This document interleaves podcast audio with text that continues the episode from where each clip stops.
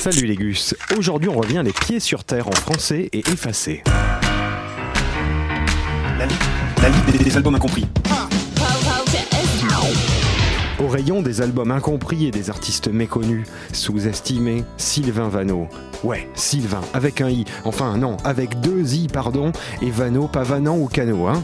Et aujourd'hui, direction son album Égérie, qui cristallise parfaitement une ambiance typiquement française et très discrète du pop rock. Bon, resituons le contexte, on est en 97 en France. Les Innocents étaient connus de tous. Gérard Blanchard nous avait déjà fait découvrir les grottes de Rocamadour. Dao avait fait son comeback. Et Tristan nous indiquait toujours sa bonne, bonne, bonne, bonne humeur du matin, certainement liée à ses habitudes au sein des musulmans fumants.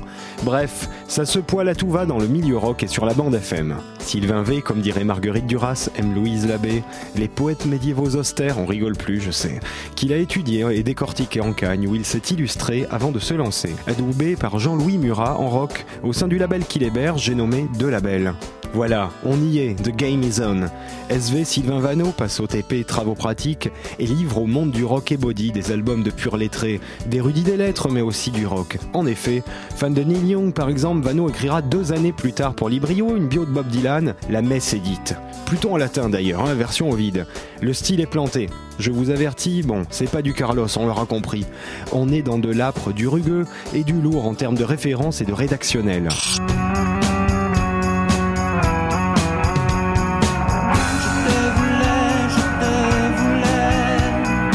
Fan de Guided by Voices ou encore de Sebado, le Sylvain tord les sons et les mots, soumet les idées en 15 lignes, de chansons, hein, pas de coq, La super qualité.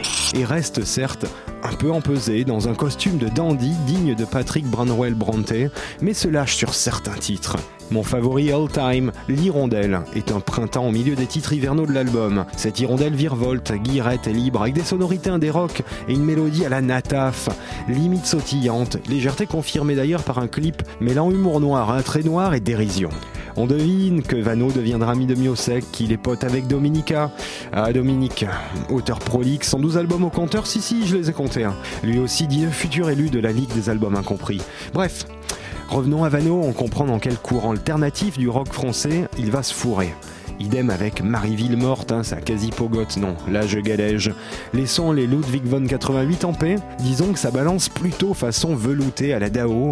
Vano travaille en souplesse, abandonnant la hiératique attitude prônée dans son album précédent par exemple, qui s'appelait Sur les arbres en 95. Tu peux me les lâcher 5 minutes, ouais J'ai bien le droit de regarder les flamants roses, non? Aisance, élégance, il s'y essaie aussi façon dry martini à la main, shaken but not stirred avec deux olives please. Bref, on fait péter le drink méga classe avec C'est dans ma tête qui nous monte à la tête évidemment et des titres comme Bonjour ou La Norme qui achèvent le job et nous laissent non pas joyeux, hein.